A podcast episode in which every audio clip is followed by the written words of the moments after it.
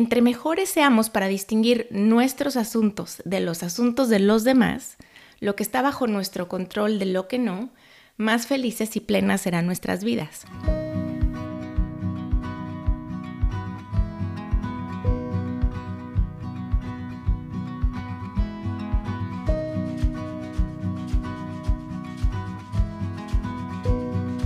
Hola, bienvenidos al podcast Bienestar Conciencia.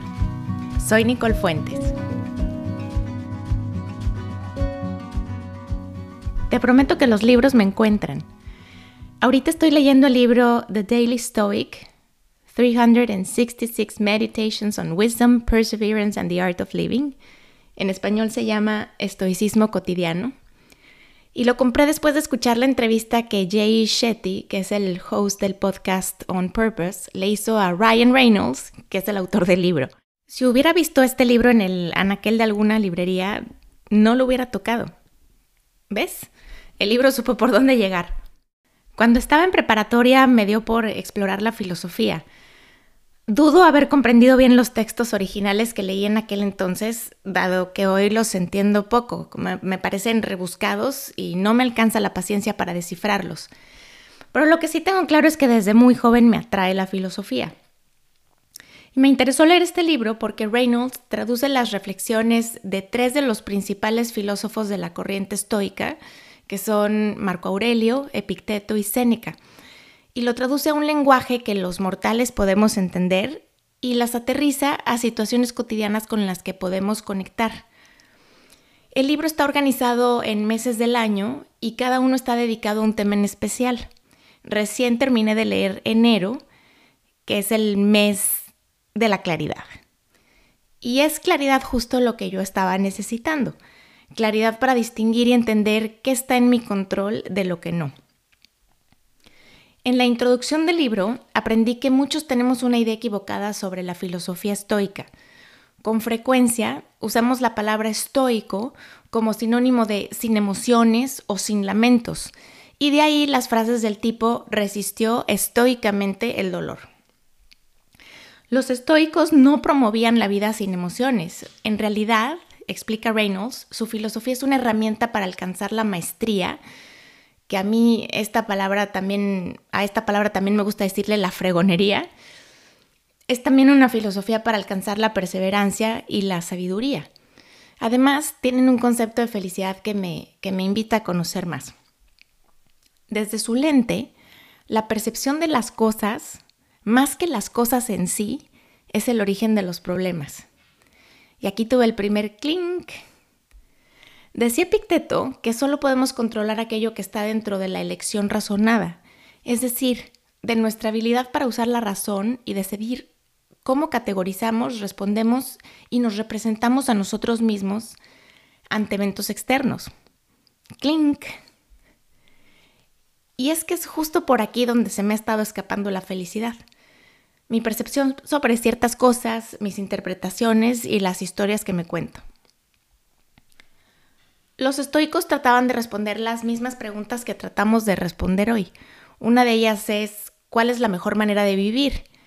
Y desde su punto de vista, una de las claves está en diferenciar lo que podemos cambiar de lo que no podemos cambiar, distinguir sobre lo que tenemos influencia de aquello sobre lo que no. Por otro lado, Byron Katie, a quien también por alguna razón decidí leer hace unas semanas, habla en su libro Amar lo que es de un concepto parecido. Mis asuntos, sus asuntos y los asuntos de Dios. Y para ella, Dios es la realidad, o sea, lo que está sucediendo, lo que sucedió y que es indiscutible.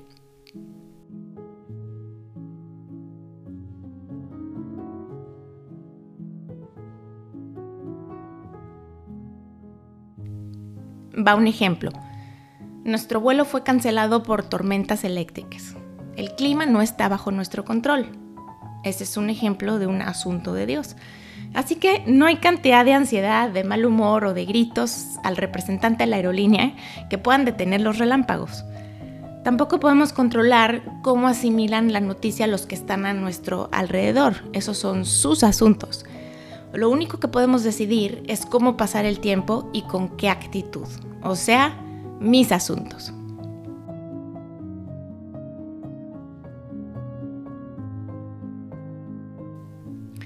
Byron Katie y los estoicos tienen algo en común.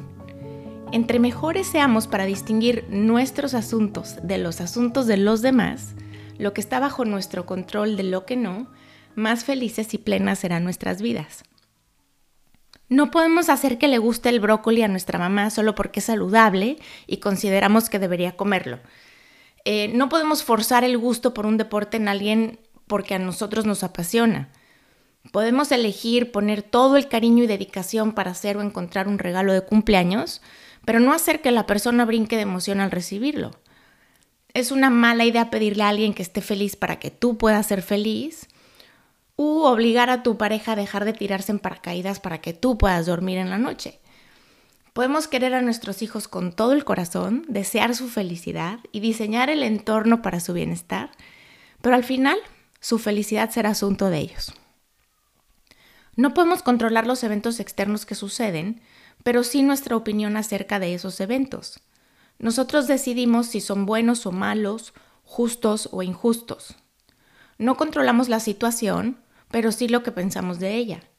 No podemos cambiar las decisiones de locos que declaran guerras y decir, esto no debería de estar pasando, pues lo único que provoca son emociones como angustia, miedo, enojo. Y aquí va un dato interesante. Si esas emociones que experimentamos no vienen acompañadas de acciones concretas de nuestra parte, por ejemplo, hacer una donación o unirte a las fuerzas de defensa, hacer trabajo voluntario, en nada cambian la realidad pero sí deterioran nuestro bienestar. En mi caso, cada vez que he querido controlar la manera de pensar de mis hijas, las decisiones de los que me rodean, las tendencias en el mercado laboral, la respuesta a mis expresiones de cariño, mis deseos, mis sentimientos, cuando quiero controlar el resultado o la conducta de los demás, pues el universo rápido me da una dosis de realidad, ¿no? Es como estrellarse contra una pared. Eso no está en mi control.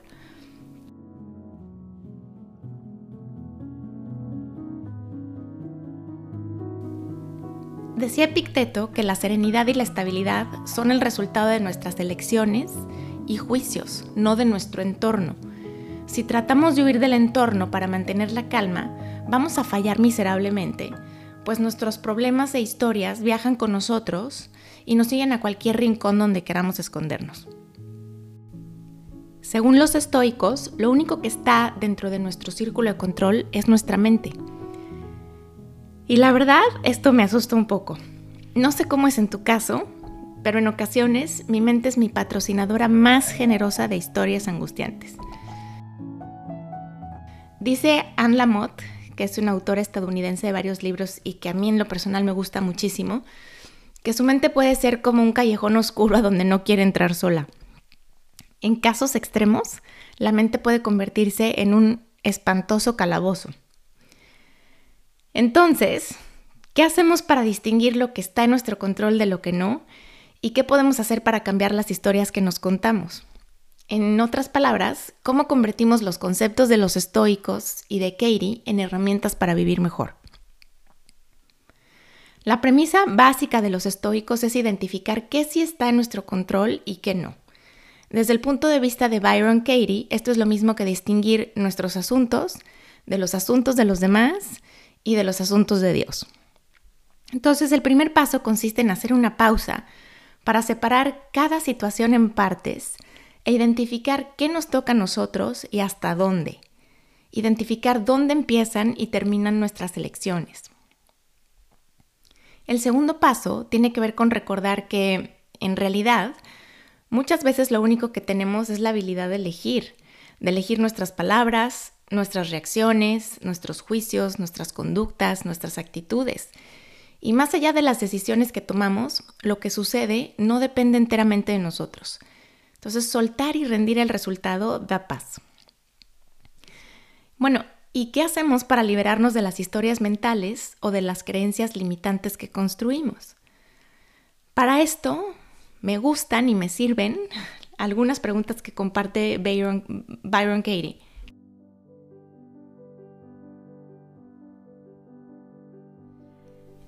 ¿Quién sería yo sin ese pensamiento?